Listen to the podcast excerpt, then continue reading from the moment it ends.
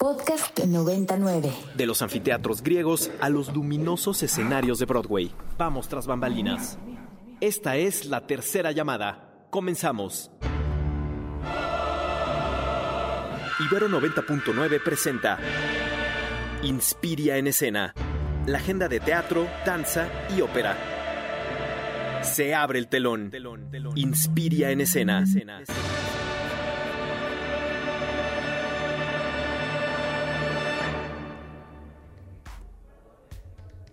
Se apagan las luces y se abre el telón. Sean todos bienvenidos. Bienvenidas, bienvenidos a este programa Inspiria en Escena, un espacio para hablar sobre artes escénicas y aquello que nos mueve y nos conmueve. Yo soy Edgar Martínez y ustedes están sintonizando Ibero 90.9.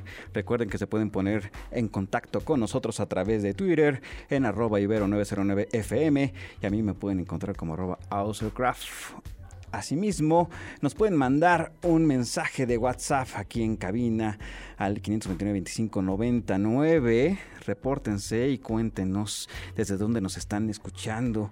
Aprovecho este momento para saludar, por supuesto, a mi buen Aldebarán, que se va a estar encargando los controles de este programa. Y al mismo tiempo, saludo, saludo y presento, ¿por qué no? También a Mitch, a Michelle, que nos va a estar asistiendo y ayudando en la producción de este programa. Así es que váyanle dejando sus buenas vibras ahí en, Twitter y mándele también un mensajito ahí en WhatsApp para que estemos en contacto. Por supuesto, la invitación de siempre, si ustedes forman parte de algún colectivo artístico, compañía de teatro o algún grupo de danza, no importando que sea independiente o del lugar del país al que pertenezcan, si tienen alguna propuesta interesante que se esté por llevar a cabo, en las próximas semanas háganos llegar toda su información, será un gusto poder compartirla con todos nuestros escuchas. Les repito, esto es Inspire en Escena y este programa comienza así.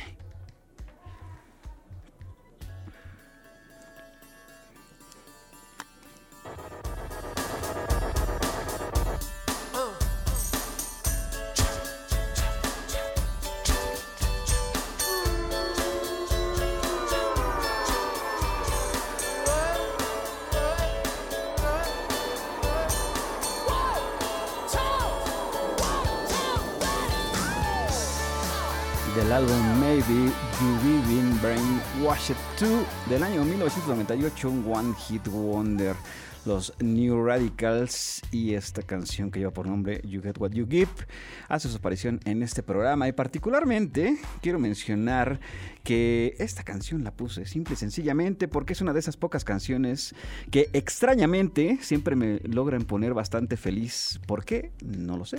Simple y sencillamente digamos que son de esas canciones que me ayudan a levantar el ánimo y espero que así como a mí me funciona, a todos ustedes que nos escuchen a través de estas bocinas, pues les funcione también. Por lo pronto, vamos con la agenda cultural de la semana. La Orquesta Filarmónica de la Ciudad de México, bajo la dirección artística del maestro Scott Yu, la orquesta tiene fechas agendadas del 21 de enero hasta el 2 de abril de 2023 en las salas silvestres revueltas del Centro Cultural Olin Yolisti. Los sábados a las 18 horas y los domingos a las 12.30, a través de 10 programas y un concierto especial para el 25 de febrero. Y como invitados tendrá a directoras y directores de varios países. Se abrirá un taller para compositores externos que también pueden aportar una gran retroalimentación. Este taller lleva por nombre Taller de Técnicas Orquestales para Compositores y será de acceso gratuito con 15 instrumentistas de la orquesta, que sacarán su convocatoria en el mes de febrero.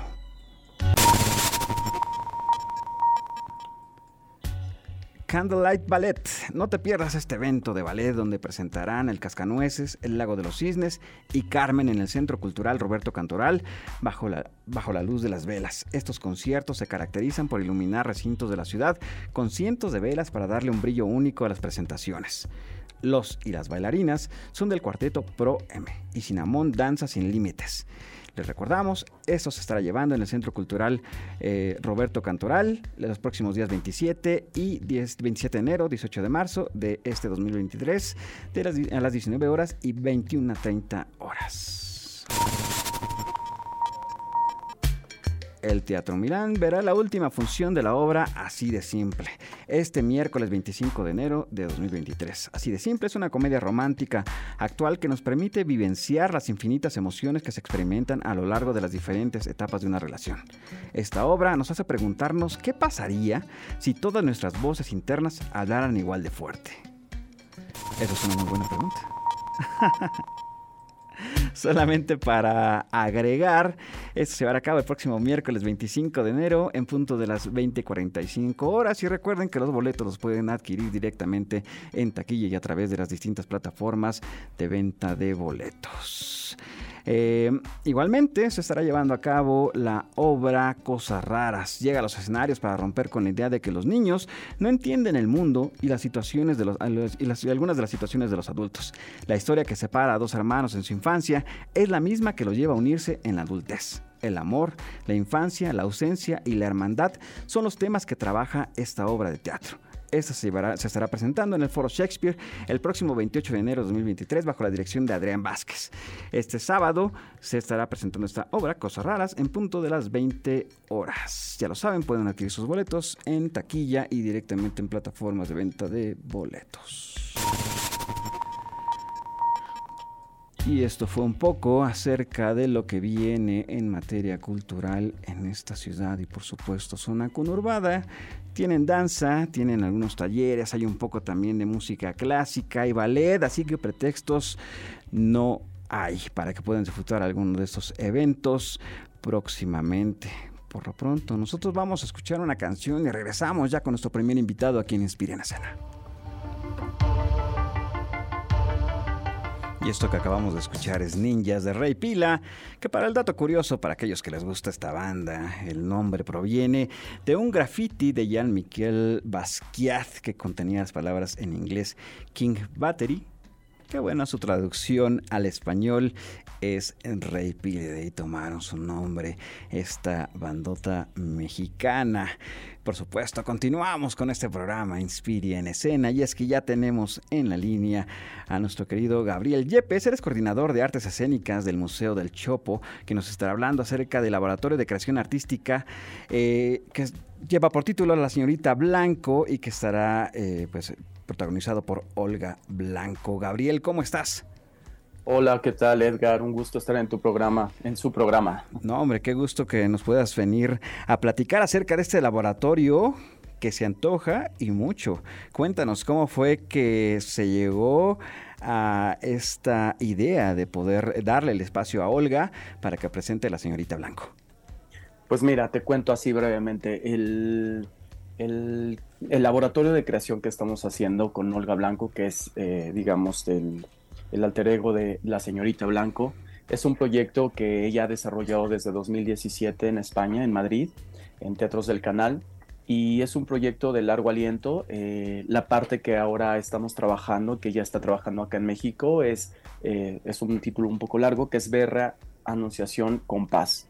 Eh, Olga Blanco trabaja este proyecto que es en general se llama Paisaje dentro del paisaje y lo que viene a presentar a México pues son eh, una apertura al proceso de creación que presentamos el próximo fin, este fin de semana que viene y entre tanto mañana iniciamos el laboratorio eh, deshacerse en la forma para que devenga el animal que es un laboratorio de creación que forma parte de esta investigación escénica que ya he estado desarrollando.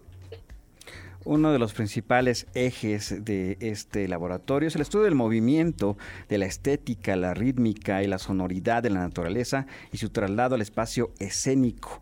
Si algo te caracteriza mucho al Chopo, eh, Gabriel, es precisamente la presentación de este tipo de, eh, pues de proyectos dentro de, dentro de, su, de, dentro de su espacio eh, museográfico. ¿Cómo es que también pues, se recibe, se prepara, en este caso el museo, para recibir este tipo de, de proyectos? Sí, gracias por decirlo, porque realmente, mira, nosotros somos una instancia pública de la UNAM y tenemos ese gran privilegio de poder eh, contar con un espacio abierto a la exploración.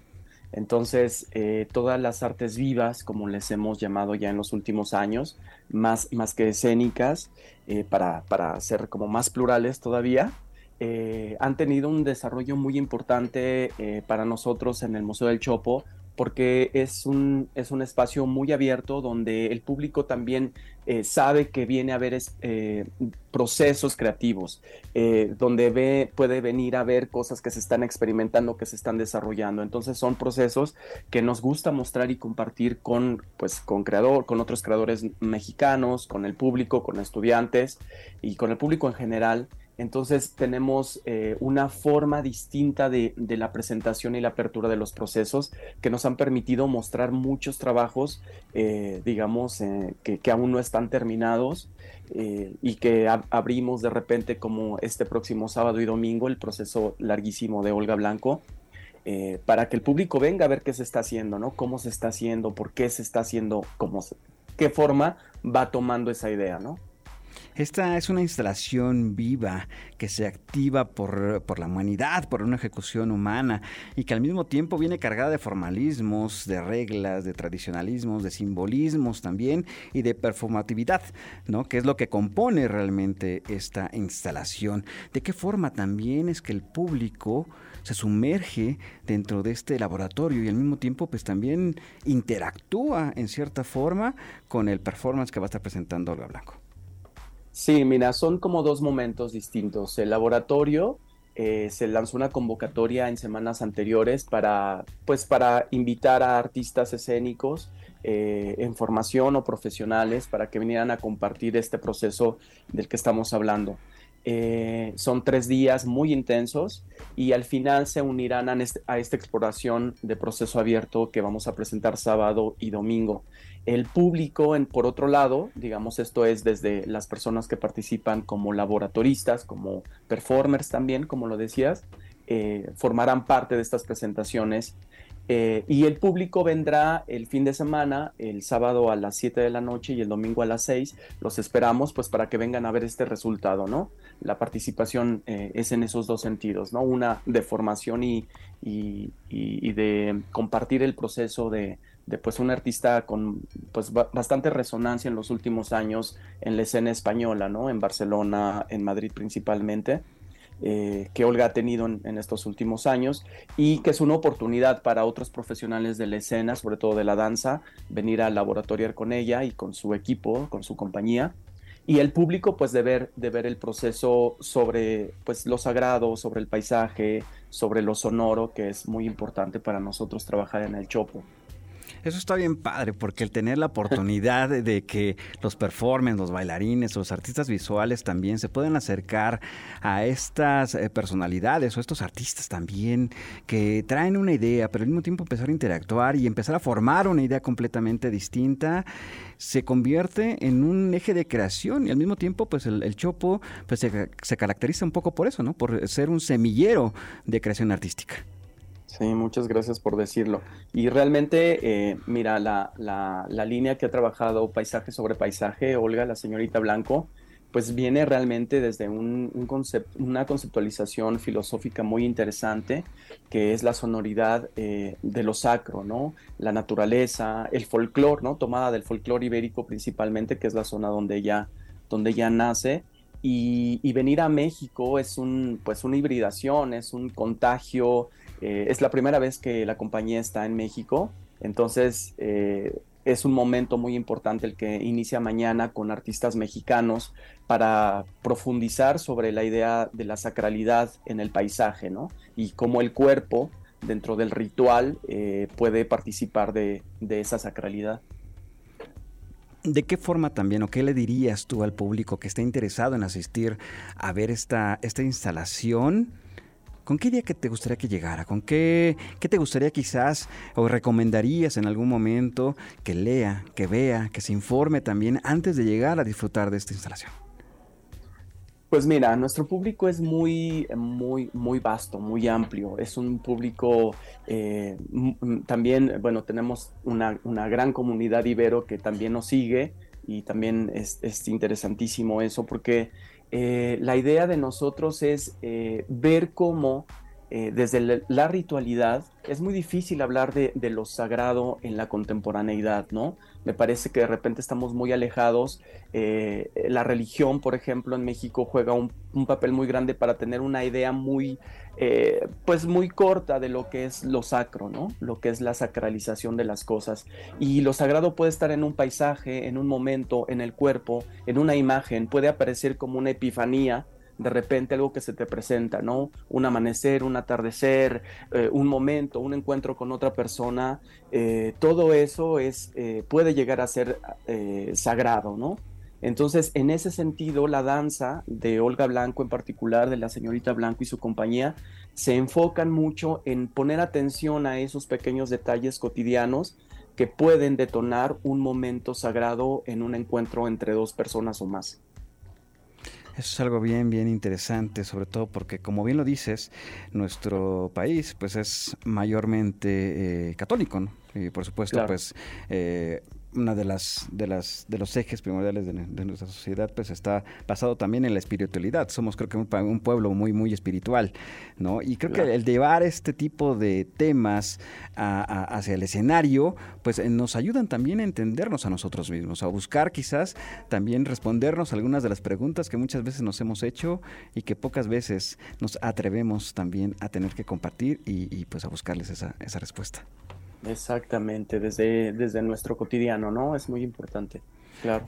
Sí, más considerando, como bien lo acabas de decir, que a veces encontramos esta parte de lo sagrado, pues en ciertas cosas, ¿no? Digo, eh, que cada uno puede tener pues esta, esta visión de lo que para cada quien es sagrado, ¿no? Bien lo dijiste, tal vez puede ser eh, una, una, relación, quizás, una relación incluso eh, familiar, fraternal, el tener el espacio, el poder viajar, ¿no? Cada uno lo puede ver desde la espiritualidad que pues mejor le, le, interese. Eh, por favor, Gabriel, si pudieras recordarnos eh, cuándo se va a estar presentando todo esto, eh, las formas de acceder también a, este, a este laboratorio, etcétera. Pues mira, la, justo lo, lo, que te mencionaba, el laboratorio empieza mañana. la convocatoria afortunadamente fue muy exitosa. El taller, digamos, para laboratoriar está cerrado pero eh, eh, justo la invitación ahora para eh, las personas que nos están escuchando es que vengan este fin de semana, el sábado 28 de enero a las 7 de la noche y el domingo 29 de enero a las 6 de la tarde. Es entrada libre, que, vengan, que vengan al Museo Universitario del Chopo, que está en la colonia Santa María la Ribera, en el Metro Revolución, Metrobús Museo del Chopo.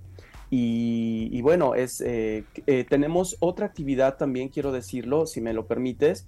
Tenemos un, este, una, eh, colaboración con el Centro Cultural de España, eh, donde las presentaciones de, Olga Blanco, ella dará una conferencia performativa el 25 de enero, que es este miércoles a las 7 de la noche, también es entrada libre. Y bueno, la gente que quiere interesar o se interese por el, por el trabajo de la señorita Blanco, eh, presentar esta conferencia performativa el miércoles 25 eh, de enero a las 7 de la noche, que se titula Y el paisaje se hizo carne. Y eso abre, abre la puerta para que entiendan muchísimo la obra de, la señorita Blanco y puedan disfrutar muchísimo el fin de semana eh, esta apertura de proceso de creación. Pues ya lo saben, ya lo dijo Gabriel Yepes, coordinador de artes escénicas del Museo del Chopo. Vayan al Centro Cultural España, asistan por supuesto a este Museo del Chopo como siempre. La invitación para que recuperemos estos espacios de cultura, esos espacios escénicos también. Y como bien lo dijo, vayan allá al Museo del Chopo, está bien cerca, está bastante céntrico, ahí a, unos, a unas cuadras de Avenida Insurgentes y también a unas cuantas más del el kiosco morisco de Santa María de la Ribera. Vayan, pasen, dense una vuelta, disfruten de la tarde y por supuesto visiten este Museo del Chopo. Gabriel, muchísimas gracias. Edgar, muchas gracias a ti y a todo tu auditorio. Muchísimas gracias por venirnos a platicar acerca de esto. Y nosotros vamos a un corte y regresamos. Esto se inspira en escena. Un, dos, tres, un, dos, tres, un, dos, tres, uno. Un, dos, tres, un, dos, tres, uno. Un, dos, tres, un, dos, tres, un, dos, tres. Pa de Bouguet y regresamos a Inspire en Escena por Ibero 90.9. Yo soy Edgar Martínez y le doy la bienvenida a esta segunda media hora de programa. Esto es Inspiria en Escena. Por supuesto, saludo como siempre a mi buen Aldebarán que nos está ayudando a llevar a buen puerto este programa, que nos dirige los controles, a Mitch, quien está, pues por supuesto, en las redes sociales. Ya lo saben, comuníquense con nosotros, platíquenos de qué les gustaría que hablemos en este programa y asimismo si es que asistieron a algún evento cultural durante el fin de semana, pues igual, platíquenos qué es lo que les gusta, qué les, qué les gustaría también ver por acá. Mitch les va a contestar en el WhatsApp de cabina, ya lo saben, al 529 25 90 9. Por lo pronto, continuamos este programa y es que ya tenemos en la línea a Diana Taylor. es profesora de los departamentos de estudios del performance y español en la Universidad de Nueva York. Y es que se va a estar presentando próximamente en el coloquio internacional por una gestión crítica de la cultura, la gestión como producción. Diana, ¿cómo estás? Hola, buenas tardes, ¿cómo están? Hola Diana, qué gusto poderte tener por acá para que nos platiques acerca de esta participación que vas a tener ya en, Estoy conectada, breve. Que ya vas a tener en breve en este coloquio internacional. Perdón, no te, no te, no te, no te ah, escuché, estaba en el teléfono con Itzel. No te preocupes. ahorita les, aviso. Les comentaba, te comentaba Diana que pues nos platiques un poco acerca de la participación que vas a tener en este coloquio internacional. Sí, hola, gracias. Mira, mañana doy una charla que se llama Jesús Rodríguez y el poder de la performance. Y es un programa que, que, me interesa mucho por muchas razones. Una es que, bueno, los colegas allí en 17, el Instituto de Estudios Críticos, son maravillosos. Y por otra parte, Editorial 17 va a publicar un libro que ahorita estoy escribiendo acerca del trabajo de Jesús Rodríguez como artista de performance, como activista y como personaje también en la política. Entonces el performance y la política tienen mucho que ver, ¿no? Entonces ese es el tema que, a mí me interesa y que, que voy a estar platicando mañana. Justamente esa es una de las preguntas que te tenía y es que al final pues creo que todos en cierta forma en nuestro cotidiano realizamos un performance más en materia pues quizás profesional, pero en materia política está muy está muy relacionado, como bien lo acabas de decir, el performance y el poder, o en este caso la justicia social también. También, sí, absolutamente. Entonces, en la vida cotidiana, claro, estamos siempre desarrollando un tipo de performance, ¿no? Puede ser en términos de género, en términos de sexualidad, en términos de incluso raza, ¿no? Todo eso son comportamientos aprendidos, ensayados y llevados a, cabo en el, en el espacio público, pero en el ámbito de la política es fundamental y se ve cada vez más y más, especialmente con esta presencia perpetua de estos personajes sobre la tele, los medios sociales, etcétera, ¿no? Entonces, la forma de insertarse en esos espacios para, para estas figuras públicas es absolutamente esencial. Para la gente que nos escucha, ¿podrás darnos un ejemplo, por, eh, digo, en este caso, de, de cómo podríamos nosotros reconocer un performance dentro de la política? Bueno, un caso obvio y, para mí desastroso, claro, es el ejemplo reciente de Donald Trump. ¿no? Que Donald Trump sacaba todos los días cosas al público sabiendo que no eran verdad, sabiendo que lo único que él quería hacer era que la gente explotara de rabia o que explotara con, con uh, reacciones así violentas, como hemos visto mucho durante el tiempo que él fue presidente e incluso después, y que provocar estas emociones, estas reacciones en el público. Y en ese sentido es un ser absolutamente performático, ¿no? Es, yo creo que absolutamente un genio en el peor sentido de, de la performance. Hitler también fue un gran ejemplo de, de, una figura política que entendía perfectamente bien cómo se usa la performance. Él incluso dijo que él era el mejor actor en Europa en su momento, porque ¿Qué es lo que hace un actor, digamos, de performance o de teatro? Sabe cómo relacionarse con su público. sabe exactamente qué es lo que tiene que decir, hacer, etcétera, para provocar cierta reacción, sabe cómo manejar las emociones de, la gente que, lo escucha o que lo ve. Entonces, una persona como, como Trump, por ejemplo, que decía pura cosa que, como decía antes, no era verdad, pero sabía que iba a provocar una reacción y que esa reacción a él le iba a dar lo que él pensaba sería una ventaja política. Y Sí, perdón, sigue. Y, bueno, que claro, pues este tipo de actividades son mucho más comunes de lo que nosotros imaginamos, porque por supuesto muchos de nuestros personajes políticos se encuentran también bajo talleres de, performance, ¿no? De, no digamos de actuación, pero sí de comportamiento ante los medios y por supuesto entre las masas. Sí, absolutamente.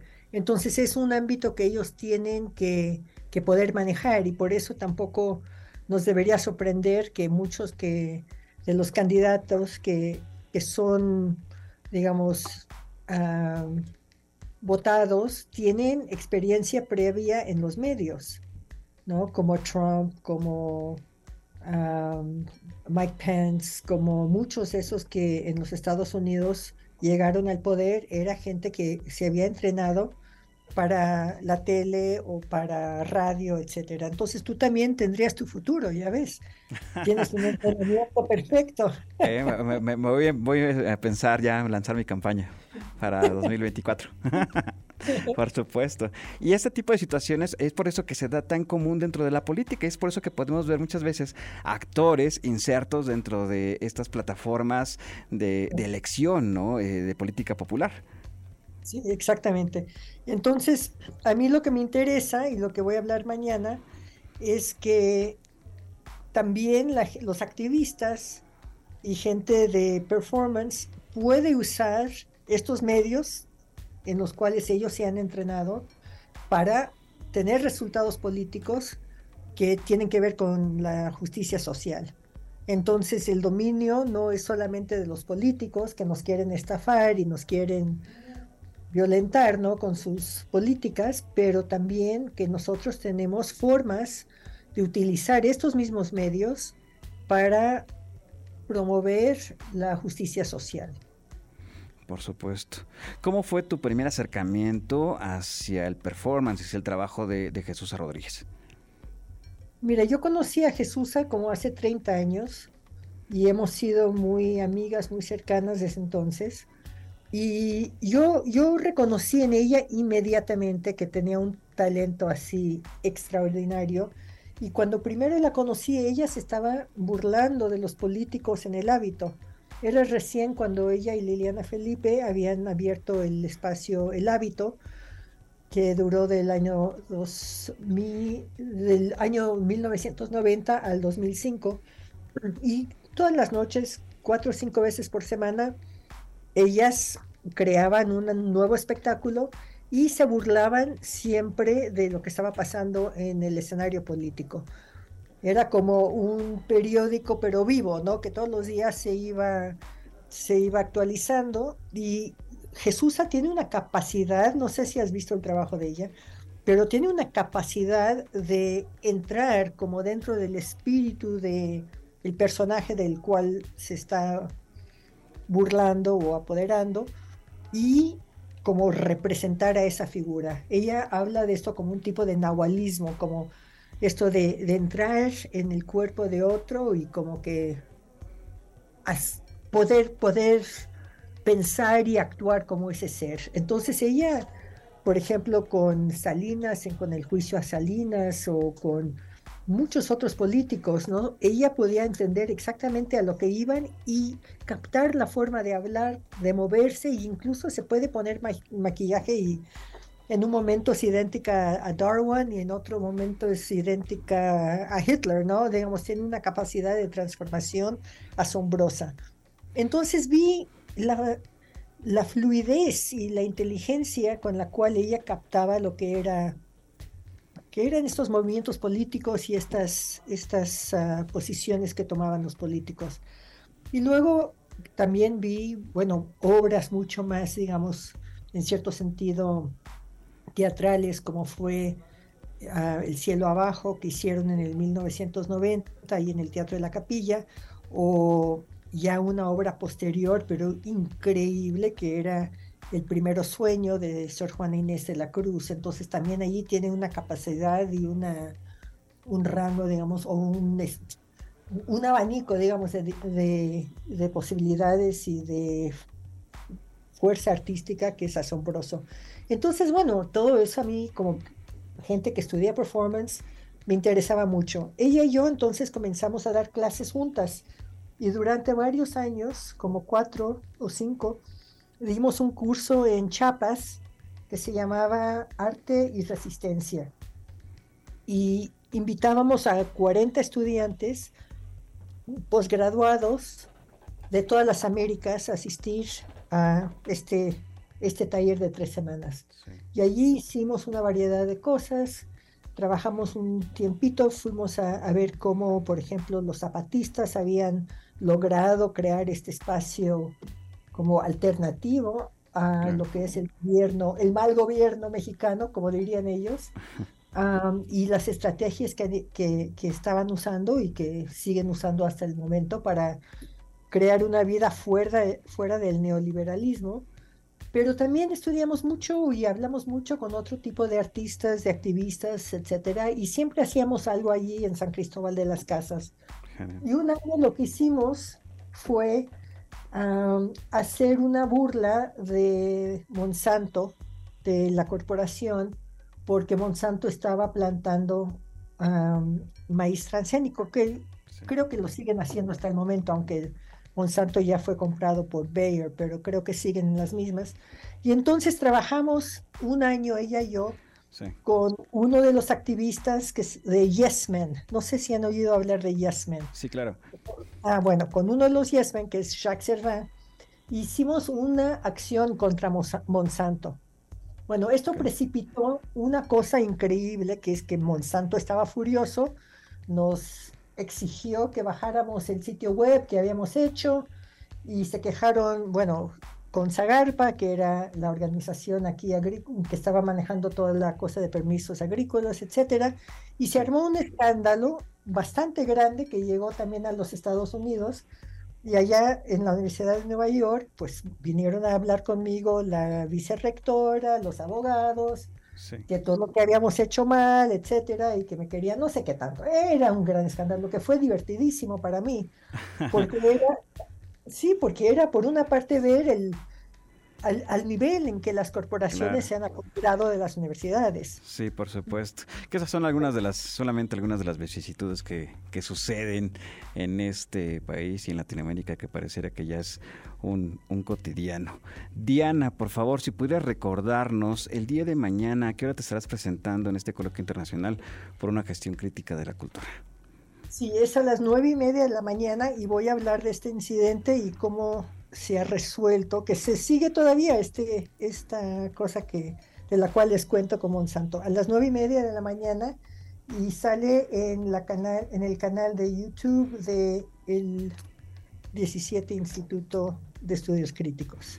Por supuesto, pueden seguirlo ahí en el Centro Cultural Universitario de Tlatelolco, como lo acaba de decir Diana, pues se estará presentando en línea estén muy atentos a partir de este 23 y hasta el 28 de enero de este año, este coloquio internacional por una gestión crítica de la cultura, la gestión como producción. Diana Taylor, muchísimas gracias por venirnos a platicar acerca del performance y acerca de tu charla que tendrás el día de mañana. Gracias a ustedes. Hasta la, hasta la próxima. Adiós. Muchas gracias. Y por supuesto teníamos por acá nuestra sección de danzamanía, pero este, este, este, este día nos lo vamos a ahorrar y la vamos a pasar a la siguiente semana porque hoy estoy muy emocionado porque tenemos una vez más a nuestra prima bailarina de este programa, nuestra querida Cícaro Vázquez. ¿Cómo estás, Cícaro? Hola, muy bien. ¿Y ustedes? Qué pues contentos de tenerte por acá y más del temazo que nos traes el día de hoy. Sí, hoy justo les vengo a contar, eh, como saben, además de ser la prima bailarina de Inspiria, también soy académica del Departamento de Arte de aquí de la Universidad Iberoamericana y justo el mes de abril de este año es importante por muchas razones.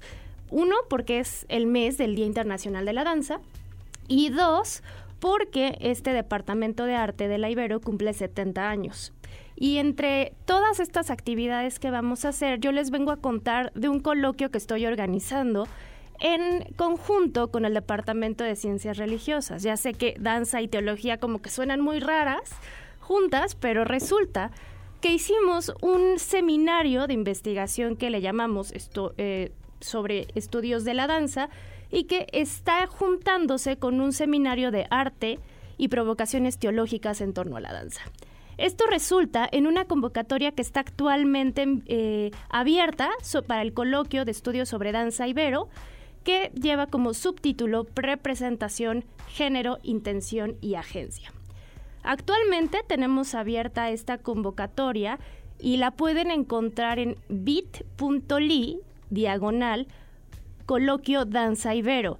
Pero esto es muy importante, Edgar, porque justo hablar de danza en una institución donde no necesariamente se hace, se está dedicando a la danza, es algo que, pues que por lo menos para la Ibero es algo nuevo. Y hablar justo de danza, y no solo de danza clásica, sino de diversidades, de descolonización, de qué cuerpos bailan, qué cuerpos no bailan, la danza y la política, la danza y la religión, la interculturalidad, la transculturalidad y toda esta cuestión y justo el performance que justo hablaban hace un momento ustedes de performance es un espacio en donde vamos a poder platicar de esto. Y por eso me tomo la libertad de, en esta sección de danza, dedicarlo a esta convocatoria. Qué importante, Sica, el traer ese tipo de temas y como bien lo dices, de desmenuzarlos desde una perspectiva quizás no tan, o sea, sí, sí académica, sí, por supuesto, pero también eh, vaya, que esparce todas sus vertientes de la danza, ¿no? Esto es nuevo, como, como bien lo acabas de decir, quizás para la Ibero, pero al mismo, también, pero al mismo tiempo también es una forma de atreverse a tener que exponer a la danza desde otras aristas. Exacto, porque aparte lo estamos abriendo no solo para gente de la Ibero, sino para cualquier persona del interior de la República, de la Ciudad de México, de donde quieran, a presentar un, resumen para una ponencia o para un baile también. Estamos abiertos a la representación de danzas vivas. Eh, donde se pueda hablar de danza. Y una cosa importante es que normalmente estos coloquios son en inglés. Y sería un espacio para hablar de danza y poder hacerlo en nuestro idioma. Y hay otra cuestión que, justo para que se animen a mandar, vamos a tener la presencia de una bailarina que se llama Kimmerer Lamuth. Ella, además de bailarina, es teóloga, filósofa, es docente, es como de estos personajes muy completos que se han dedicado a hablar sobre el cuerpo y la cuestión sagrada y por qué bailamos. Y justo eh, en conjunto, el Departamento de Ciencias Religiosas y el de Arte la están invitando para que venga a dar aquí una conferencia magistral. Por lo tanto, no es solo venir a dialogar sobre danza, no es solo venir a hablar sobre nuestras investigaciones, sino y también venir a escuchar a una académica, una bailarina, una filósofa que nunca ha venido a hablar a México y que justo nos presenta estas distintas posibilidades de estudiar la danza en todas sus vertientes. Recuerdan que hace algunos meses Zika andaba de, gira turística, ¿no? Bueno, no les queríamos contar, pero la verdad es que andaba, andaba de cazatalentos en otras latitudes, por supuesto, como siempre, buscando este tipo de alternativas que nos traen como bien lo acabas de decir, a esta universidad y por supuesto a este país, cosas que quizás en algún momento no eran posibles, que hoy se tiene la posibilidad de tenerlas y que destaca por la relevancia de poder hablar directamente con las personas que son parte de esto, o sea, que están que han vivido la danza desde adentro y que nos pueden dejar toda su experiencia, que eso yo creo que es lo más importante. Por supuesto, y también darnos cuenta que la danza no está lejos de nadie, que es un espacio, es una práctica que puede estar muy, muy accesible y que también lo está desde, desde la academia. Un poco nada más para que se puedan emocionar más dentro del seminario que estamos organizando esto. Estamos historiadores del arte, teólogos, personas de antropología, hay va a estar el divo perístico, obviamente, con su vertiente dancística vamos a tener una cantidad de personas gigantesca y bueno, estamos esperando que se unan más. La convocatoria va a cerrar el 31 de enero, está por cerrar. pero les estamos dando la oportunidad de mandar su resumen en este momento y si no lo pueden mandar de aquí al 31, escribirnos un correo a arte.ui.ibero.mx para darles un poquito más de chance. Pero por favor mándenlo, esta es la oportunidad. Les repito de nuevo la, la liga, es bit bit.ly diagonal coloquio danza ibero y van a llenar un formulario en donde nos van a decir quiénes son, de qué institución vienen, si no vienen de una institución tampoco importa. Eh, ponen que son independientes, nos dan su resumen de 350 palabras y podemos revisarlo para colocarlo dentro de estas mesas que tenemos preparadas. Importante recordarles, como nos acabas de hacer mención también, Sica, que no están cerrados únicamente a ponencias, sino también a presentaciones dancísticas. Y eso es bien interesante, bien padre. Igualmente, se está pensando quizás en algún género en particular, puede ser cualquier tipo de género. Cualquier tipo de género, cualquier tipo de danza, o sea, les, les repito, tenemos artes vivas, puede ser un performance, puede ser eh, poesía también con performance, puede ser hablar de teatro y danza, hablar de coreografía, de transdisciplina. Si tienen algún grupo que trabaje con cosas de presencialidad en términos del cuerpo, con algún tipo de baile, si bailan salsa, quebradita, lo que sea, funciona para este tipo de coloquio. No estamos cerrados solo a, a la danza clásica, aunque ya saben que yo soy bien balletera, pero estamos abiertos a todo. Que eso es algo que eh, nosotros pues, hemos tratado precisamente de difundir en este programa. Que la danza no necesariamente es la danza clásica, sino es cualquier tipo de danza, desde el street art que podemos encontrar de repente a chavos bailando en algunas de las plazas. Abajo del metro. Sí, claro, en, el, metro, por supuesto. Eso también es danza. Y eso forma parte y puede formar parte también de este coloquio. Exactamente. Y así como puede ser eso danza, también vamos a ver gente que nos va a hablar de cómo hay una coreografía y un baile en una misa en un ritual, eh, cómo todo esto al final es movimiento y es coreografía. Que justamente eso es algo también que nosotros les hemos mencionado, por ejemplo, en esta sección que tenemos de música danza manía, que muchas de estas danzas se vuelven parte de un ritual y a veces son para festejos religiosos, otras veces son para festejos de cumpleaños, por ejemplo, pero a final de cuentas cumplen un objetivo. Y, y, es para que la gente también haga comunidad, ¿no? Al final de cuentas. Entonces les invito a hacer comunidad con nosotros, les invito también a, venir y qué tal que terminamos platicando aquí en Inspiria en Escena con ustedes en vivo. Por supuesto, eso sería súper maravilloso. Además, por supuesto, vamos a estar muy pendientes de este coloquio porque, por supuesto, eso es uno de los ejes de este programa y además de todo, pues es algo que nos mueve y nos conmueve, como bien lo digo, en este, en este programa. Sica, por favor, Recuérdanos una vez más la liga a donde pueden entrar para inscribirse y en caso también de que deseen información y, comunicarse con ustedes, ¿a qué mail pueden hacerlo? Claro que sí. Eh, la liga para entrar es bit.ly, perdón, diagonal, coloquio danza ibero. Pueden escribir por si tienen alguna duda a arte.uya.ibero.mx o me pueden escribir a mí a maria.vázquez.ibero.mx. Pues ya lo saben, tienen hasta el próximo 31 de enero para inscribirse a este coloquio que estará hablando sobre estudios sobre danza y representación de género, intención y agencia. Muchísimas gracias, querida Zika. Muchísimas gracias a ustedes. Eh, valió totalmente la pena el haber este, eh, mencionado este tipo de expresiones, porque hoy justamente estuvimos hablando, hablando de esta forma en cómo el performance se mezcla con la, la, espiritualidad. Y mira, tú bien nos acabas de eh, reafirmar una vez más que así es. Así será y ahí les esperamos el 27 de abril. Y nosotros llegamos al final de este programa. Muchísimas gracias a Zika, por supuesto, a mi buena Aldebarán, que estuvo en los controles de este programa, a Michelle, que estuvo ahí atendiendo todos sus mensajitos en WhatsApp. Los dejamos con Ross y tengo otros datos, por supuesto, con nuestra querida Ana Valencia. Yo soy Edgar Martínez, nos escuchamos el próximo lunes, ya lo saben, en punto del mediodía. Bye. Por hoy la función ha llegado a su fin. Se apagan las luces, se cierra el telón. Ahora en el escenario, solo reina el silencio. O al menos hasta la próxima función de Inspiria en escena, por Ibero 90.9.